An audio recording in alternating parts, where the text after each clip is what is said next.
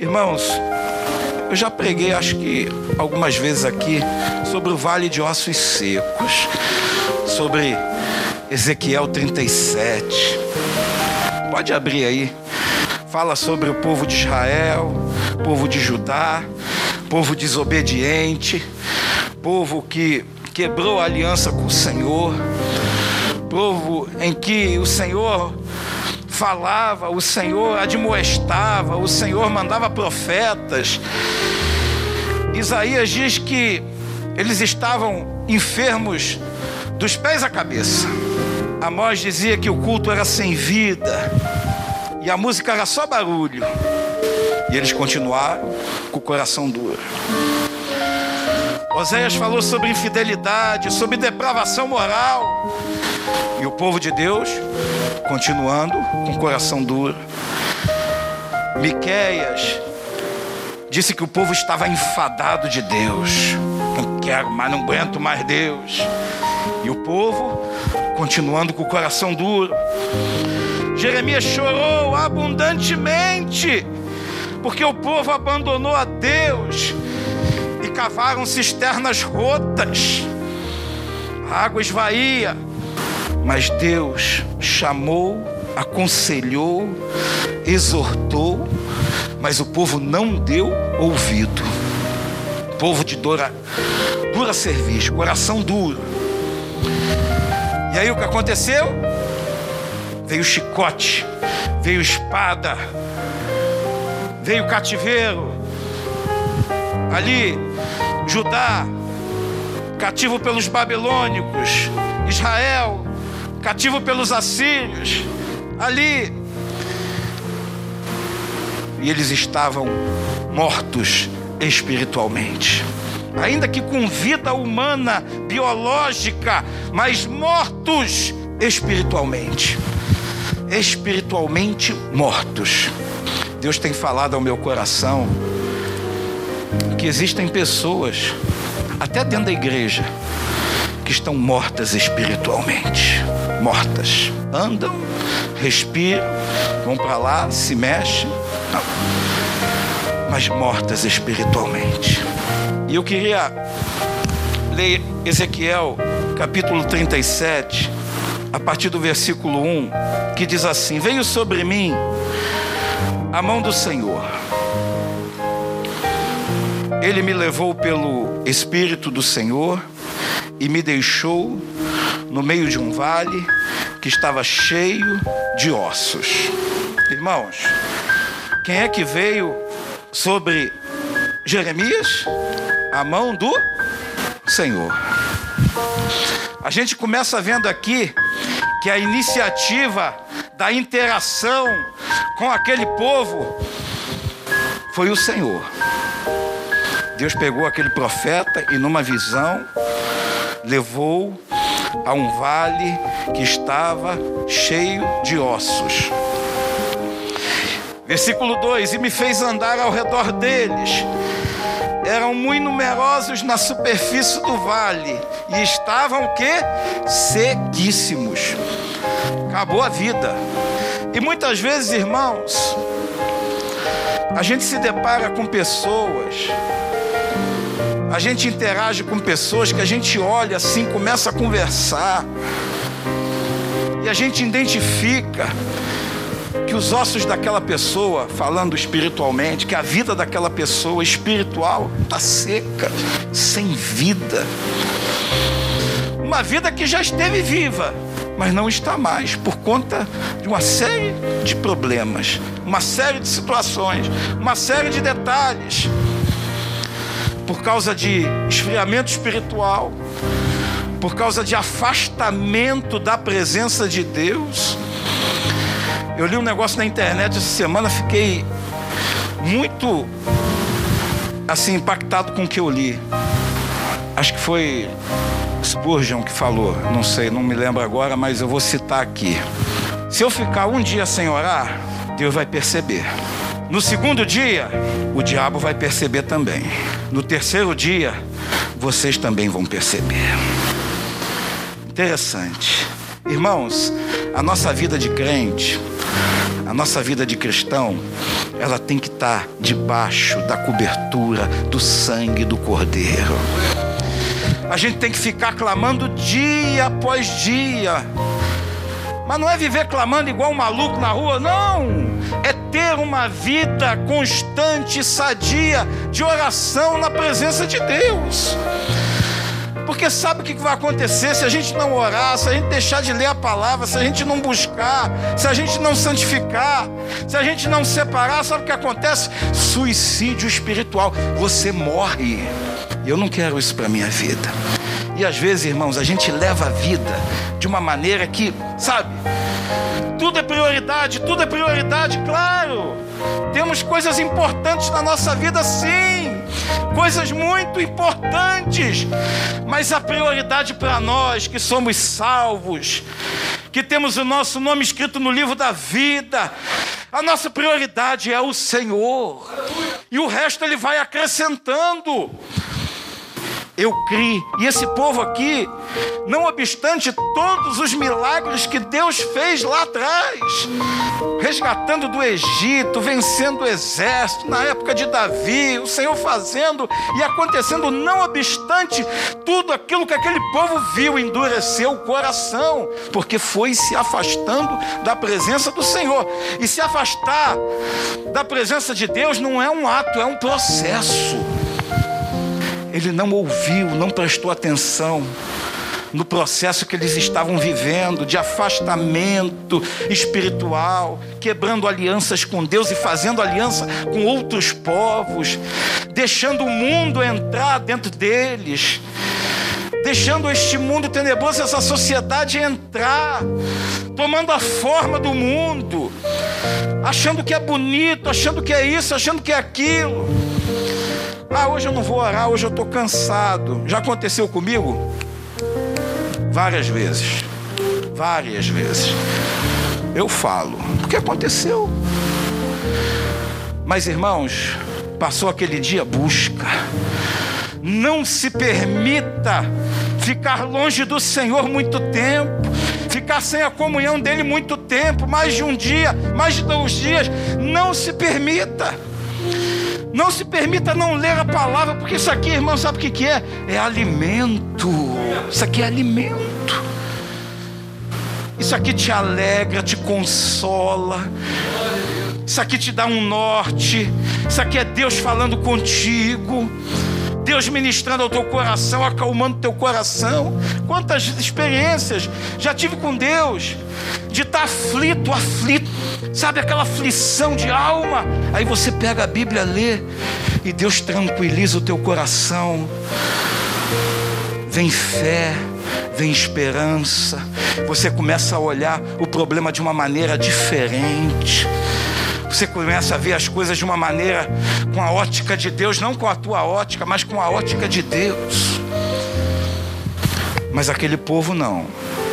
Povo duro, não quis ouvir, e Deus, por amor, ó, por amor, irmãos, por amor, Deus foi permitindo, Deus foi permitindo. Vários profetas, como eu citei aqui, foram e falaram, ministraram, profetizaram da parte de Deus e ouviu de mercador. Quiseram viver a vida afastar de Deus. Aí até a hora que chegou o cativeiro.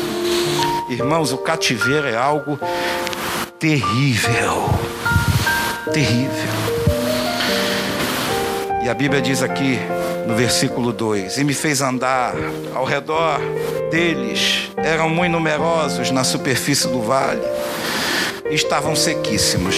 Aí Deus perguntou: Filho do homem, acaso poderão reviver esses ossos? Respondi: Senhor, Deus, tu sabes. Os céticos diriam: impossível. O cético, aquele que né, não crê em nada, impossível reviver, sequíssimos num vale, sol, chuva, tal, não tem como viver. O incrédulo diria assim: nunca, jamais, não tem como, porque ele é incrédulo, ele não crê. Mas que, que o profeta falou assim: falou aqui, respondi, Senhor, Deus, tu o sabes. O que você fala, o que as pessoas falam a respeito de você, não importa. O que importa é o que Deus fala ao nosso respeito. Quando eu me casei, falaram para mim: ó, não vai durar uma semana. Conheço, assim mesmo, conheço. Eu sei de onde veio. Eu sei o que está aí dentro e tal. Não vai durar uma semana. Vai fazer 31 anos para a glória de Deus, convertido. Eu quero ser arrebatado junto com a minha esposa. Esse é o desejo do meu coração. Subir junto. Vi um anjo parrudo para pegar a gente. Não sei como é que vai ser. Não quero morrer, não. Não quero deixá-la viúva. E não quero que ela fique viúva, não. Esse é o desejo do meu coração. Agora, Deus sabe todas as coisas. Então, irmãos, qual é o teu problema? Tem solução? Fala assim: Deus, tu sabes. Não fala para ele, não, não tem, é impossível, não tem jeito. Me falaram isso, me aconselharam a fazer aquilo outro e tal. Irmão, tem muito conselho do inimigo aí que fala assim: olha, separa. Irmãos, tem casos e casos, tá? Tem casos e casos. Não é receita de bolo, não. Mas o plano original de Deus para nós é a indissolubilidade do casamento. É o plano original de Deus. Mas por causa do coração duro e tal, aí tem toda aquela história da carta de divórcio. Mas o plano original de Deus, se a gente pegar a Bíblia, vai ver que o casamento é indissolúvel. E muita gente fala, separa. Mas irmãos, existem duas palavras que quebra isso. Duas palavras que a gente precisa aprender a viver. Não só dentro do nosso casamento, mas na nossa vida espiritual de um modo geral. É arrependimento e perdão. São duas coisas que o diabo não resiste. Ele, ó, bate em retirada. Ele não consegue mais atuar quando há confissão de pecado, arrependimento e perdão.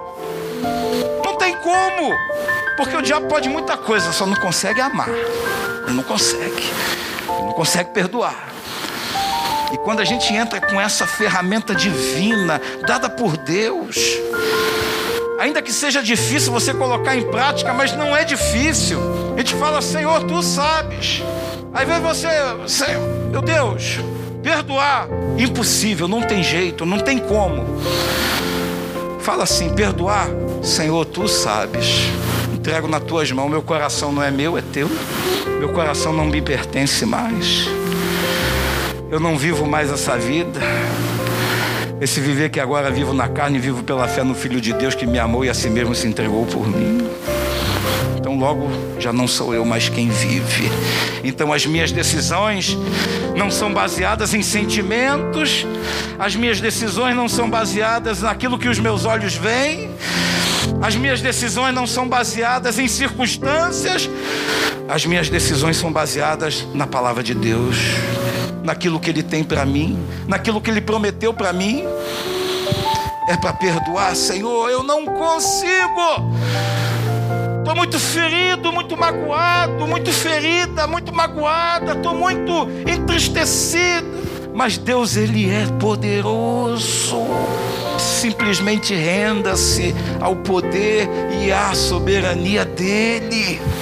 Renda-se e fala: Senhor, disse-me Ele, verso 4: profetiza estes ossos e dize-lhes: olha só, sempre Deus tomando a iniciativa, Deus ensinando, Deus dando o bizu, Deus falando como é que funciona. Olha só, disse-me ele: profetiza esses ossos e dize-lhes, ossos secos, ouvi a palavra do Senhor. Salmo 29, se eu não me engano. A voz do Senhor, ela é poderosa. A voz do Senhor faz tremer o deserto. A voz do Senhor quebra os cedros do Líbano, faz dar crias coças. A voz do Senhor preside as tempestades, porque a voz dele é absolutamente todo poderosa, toda poderosa. É a voz do Senhor. Ouvi ossos secos a palavra do Senhor. Fala situação, fala problema, olha. Eu tenho um monte de problema, irmãos. Vocês não sabem de nada. Tem um monte. Mas eu falo, Senhor, está aqui. Está aqui. Qual é o teu impossível? Qual é a tua dificuldade? Qual é a ponta solta na tua vida? O que é que não te deixa dormir? O que é que tira o teu sono? O que é que te incomoda? O que é que te faz mal? O que é que faz uma lágrima rolar no teu rosto? Coloca para Deus. Apresenta para Deus e fala: Deus, tu sabes. Aliás, Ele sabe de todas as coisas. Tudo é patente aos olhos do Senhor, tudo, absolutamente tudo. O Salmo 139 fala sobre a soberania absoluta de Deus. Ele sabe de todas as coisas, sabe o que está no teu coração aí agora, sabe como é que você vai dormir, sabe o que você está pensando a respeito dessa palavra, sabe se você está dando crédito ou não, se você está crendo ou não, se você não está nem aí, sabe se a tua mente está lá fora. Deus conhece todas as coisas, sabe absolutamente tudo. E a Bíblia diz: ossos secos, ouvi a palavra do Senhor. Versículo 5. Assim diz o Senhor Deus a estes ossos. Olha só, Deus de novo interagindo e tomando a frente da coisa. Sabe por quê? Porque aquele povo estava morto. Irmãos, morto espiritual é insensível. Morto espiritual não consegue ouvir a voz de Deus. Morto espiritual não consegue orar, não consegue ler a palavra, não consegue jejuar. Morto espiritual não sente nada, fica indiferente às coisas de Deus. Morto espiritual não tem prazer estar aqui na casa dele. Você é morto espiritual. Ah, eu não fui um domingo, de manhã eu não estava aqui, estava em missão. Estava fazendo uma missão. Mas o meu coração estava aqui. Não é isso que eu estou falando. É quando você pode estar, tem condição de estar, Deus te dá saúde para estar, mas você não está, não quer. Isso não é uma prioridade. Você não tem compromisso nenhum, fica em casa. Ah, vou ficar em casa. Podendo estar aqui. Aqueles que me acompanham na internet, beleza, mas fica em casa, sem acompanhar morte espiritual. Estou dizendo que você está morto espiritual. Estou dizendo que o caminho para a morte espiritual é essa aí. Afastamento de Deus, das coisas de Deus. Irmãos, os dias são terrivelmente maus. Nada aí fora nessa sociedade me interessa, nada, absolutamente nada. Tudo passageiro, tudo efêmero, sabe? Tudo que não presta está aí. Aí eu fico olhando, falo, meu Deus, eu quero, o meu prazer é estar na casa do Senhor, ter comunhão com os meus irmãos, ter comunhão com a família de Deus, ter comunhão com Deus a multiforme graça e sabedoria de Deus, ela se manifesta na igreja. Irmãos, não se iluda, tem coisa que só acontece aqui. Aqui. Aqui no altar. Tem coisas que só acontecem aqui. Porque aqui é a habitação de Deus. Deus habita dentro de nós, mas aqui é a casa dele. É o lugar que nós separamos para nos congregarmos e adorarmos o nosso Deus você acha que essa obra aqui, esse ar-condicionado, isso tudo é para quê? É para enfeitar? Não. É para nós estarmos aqui buscando a presença dEle. Agradecendo a Ele, Senhor, muito obrigado. Já falei, eu tenho amigos aqui da Índia. Agora com o Facebook eu tenho amigo em tudo que é lugar, Bangladesh, não sei aonde. Você tem que ver as igrejas lá, meus irmãos. É terra batida, senta no chão, não tem banco. É orando, um olho fechado e o outro aberto, para ver se não vem um terrorista para passar régua em todo mundo. Lá é assim, irmãos. E são homens e mulheres e crianças cheias do Espírito Santo a dificuldade daqueles países os fazem estar continuamente na presença de Deus. E às vezes você tem uma vida boa, uma vida, né? Eu tenho tudo, eu tenho. Ainda que você não tenha tudo que queira ter, mas você tem sua casinha, um travesseiro para recostar a cabeça e tal. Alguns têm até um ar-condicionado com esse calor terrível do Rio de Janeiro. Tem um carrinho e tal. Glória a Deus por isso. Mas priorize a casa do Senhor. A Bíblia diz: Alegrei-me quando me disseram, vamos à casa do Senhor. Você se alegra quando vem aqui, ou só vem aqui para pedir quando está no vermelho? Quando está aqui, você ora por mim, ora, ora. Tem crente que é assim, irmãos. Crente só procura o Senhor quando está em dificuldade. Quando está, sabe, ah, estou passando por isso, aquilo outro, aí vem. Ué, não vai ter vigília, não? Até pergunta se vai ter vigília, não. Aí Deus vai, resolve aquela situação e. Conheço pessoas assim. Mas, irmãos, Deus nos chama a ter compromisso. Eu não quero sofrer o que aquele povo, tanto Israel quanto Judá, serem cativeiros, nem de Babilônia, nem dos assírios. Não quero ser cativeiro. Eu já fui escravo lá no mundo, até os 22 anos. Eu não quero voltar para aquela podridão. Não quero ser escravo nem cativo novamente, porque Deus nos chamou à liberdade aonde o Espírito de Deus está aí a liberdade. O Espírito de Deus ali não podia interagir com aquele povo, porque aquele povo não deixava Deus agir.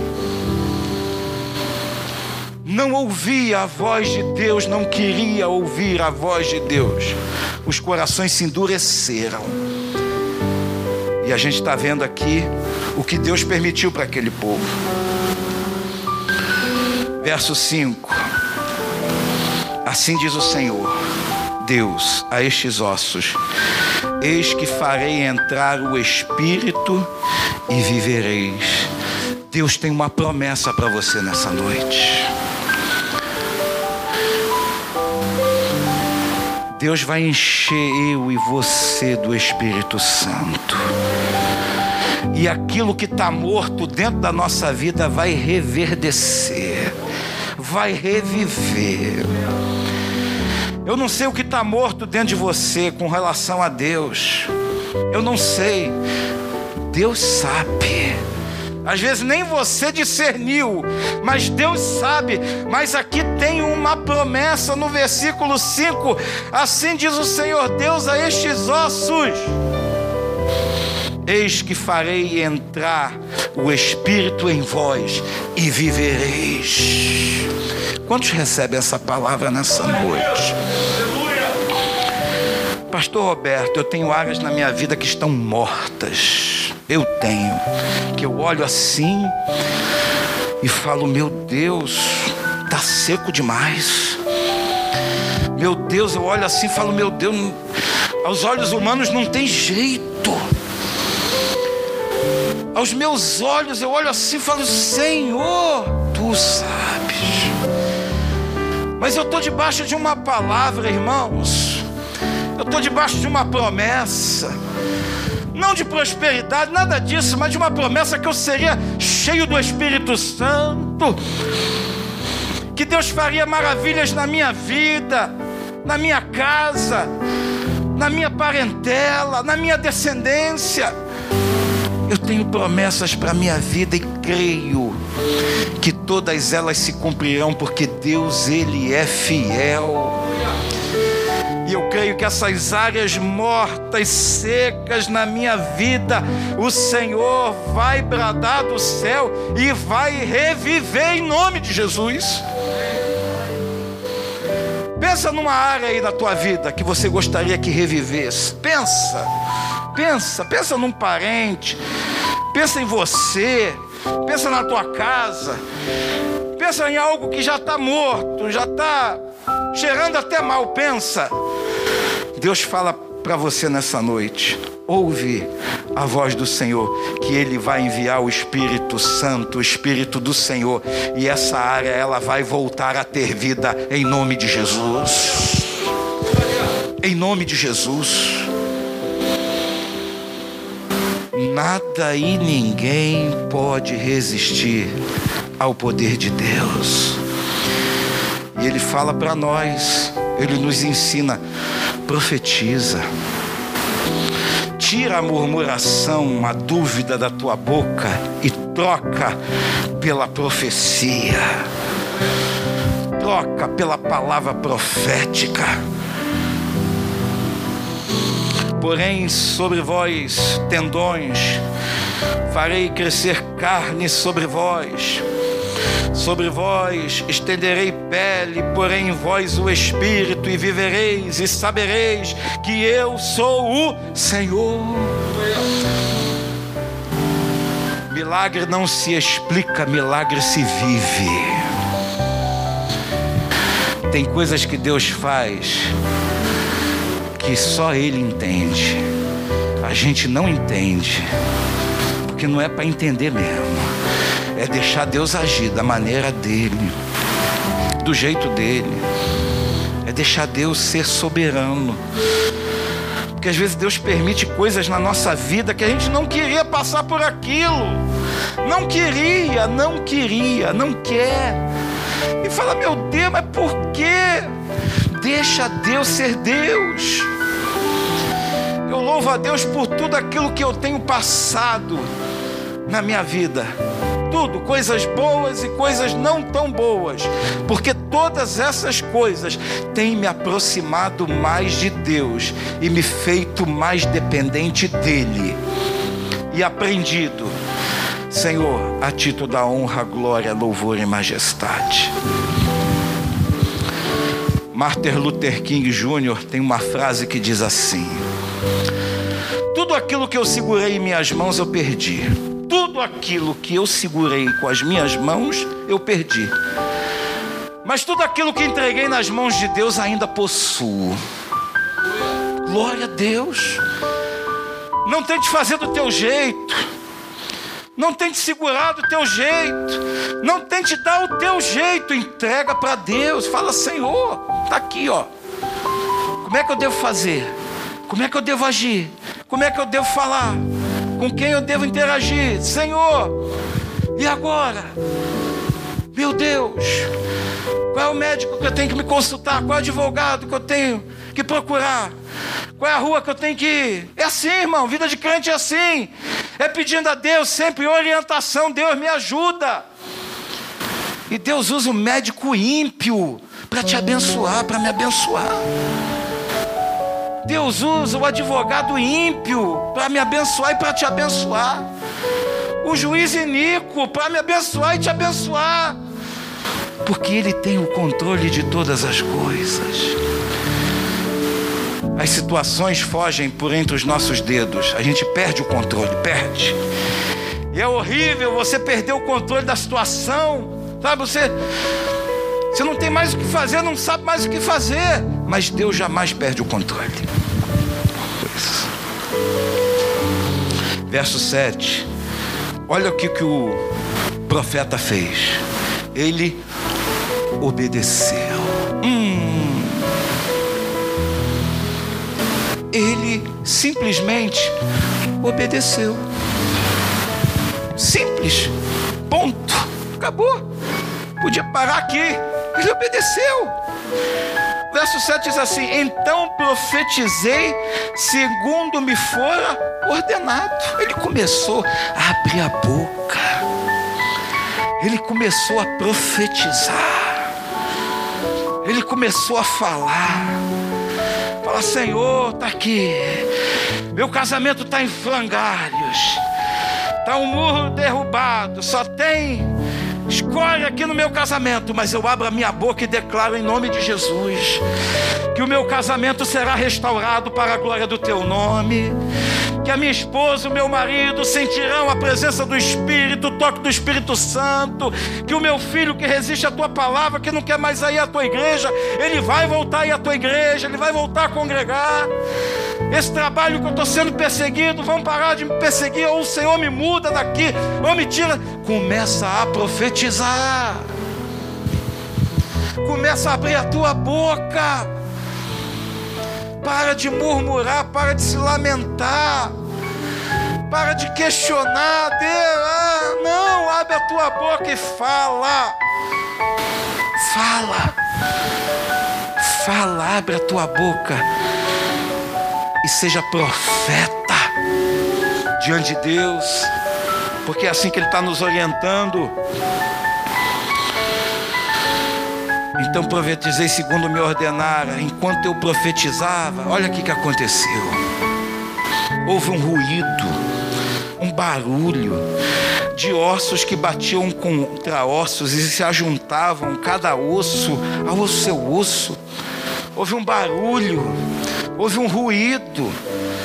Deus já começou a mostrar ali um sinal. E aqui, irmãos, osso se juntando a outro osso. Deus não quer que nós vivamos separados, não. Cada um com um pensamento. Deus quer que a gente compartilhe, comungue da mesma visão, da mesma doutrina. Se estamos aqui, irmãos, Igreja Evangélica Congregacional do Primeiro Amor em Sulacap, temos uma doutrina, então vamos ficar juntinho nessa doutrina. Porque sabe o que vai acontecer? Bênção de Deus sobre a nossa vida, sobre a tua vida. É isso. Houve um barulho de osso que se ajuntava com outro osso, e ali ajuntamento, congregação, Deus congregando, Deus ajuntando novamente. Aquele que estava separado, Deus começa a trazer de volta. Aquele que estava longe, Deus começa a trazer para perto.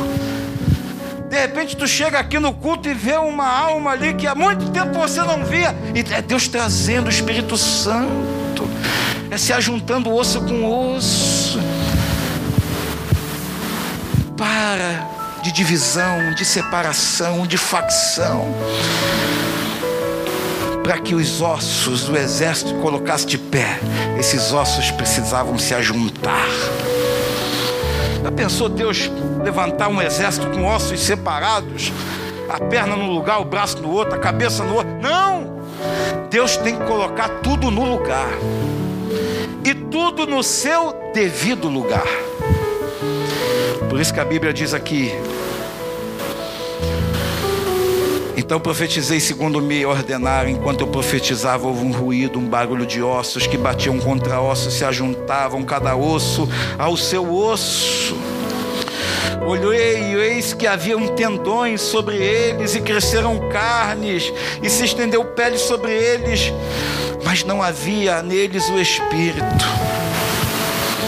Deus fez tudo novo, mas ainda não havia o Espírito ainda não havia o agir do Espírito Santo. Às vezes, irmãos, nós lutamos as nossas guerras com armas erradas. Com armas erradas. Eu tenho conversado com algumas pessoas nesses últimos tempos que é nítido a luta, a guerra com armas erradas acha que está vivo, acha que está fazendo, acha que está acontecendo, acha que vai ter solução, mas não vai porque as armas são erradas. Arma da nossa milícia, irmãos, elas são espirituais e não carnais. As armas da nossa milícia, irmãos, é palavra de Deus, é joelho no chão, é oração, é boca no pó. Essas são as nossas armas. É renúncia, é perdão, é arrependimento, é confissão de pecado. Essas são as nossas armas.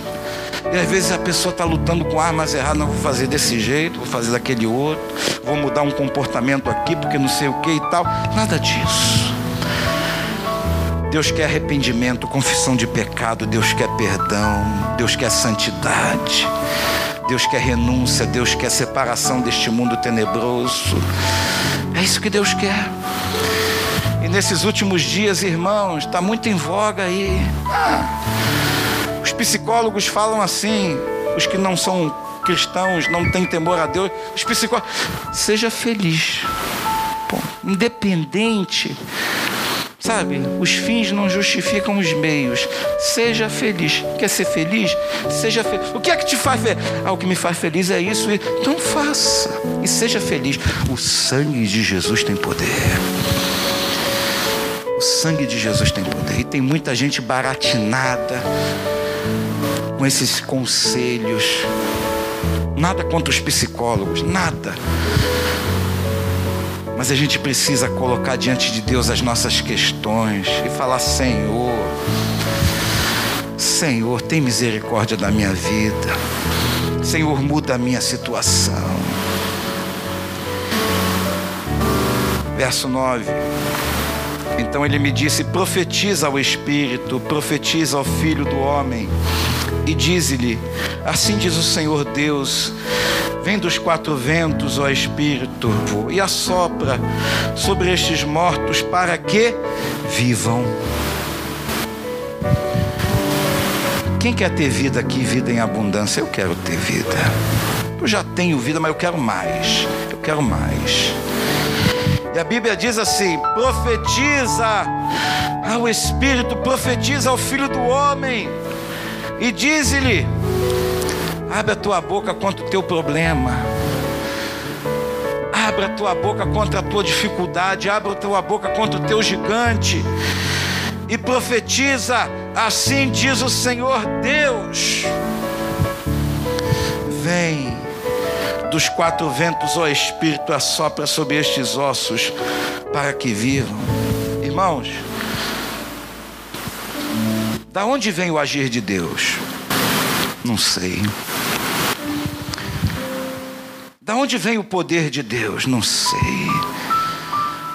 Da onde vem a presença, o mover, a unção, a autoridade do Espírito Santo? Não sei. Eu sei que vem. Por isso que fala aqui, profetiza aos quatro ventos. Deus ele age do jeito que ele quer, da maneira que ele quer, com quem ele quer. Deus não é um Deus lógico.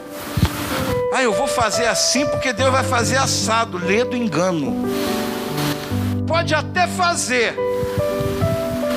Mas Deus, Ele é soberano, Ele faz do jeito dele. Apenas coloque a sua vida, coloque a sua vida diante de Deus e fala: Senhor, eu não sei como o Senhor vai fazer, eu não sei qual é a maneira que o Senhor vai agir na minha vida. Mas eu sei de uma coisa: eu creio. Eu creio. Eu creio no sobrenatural.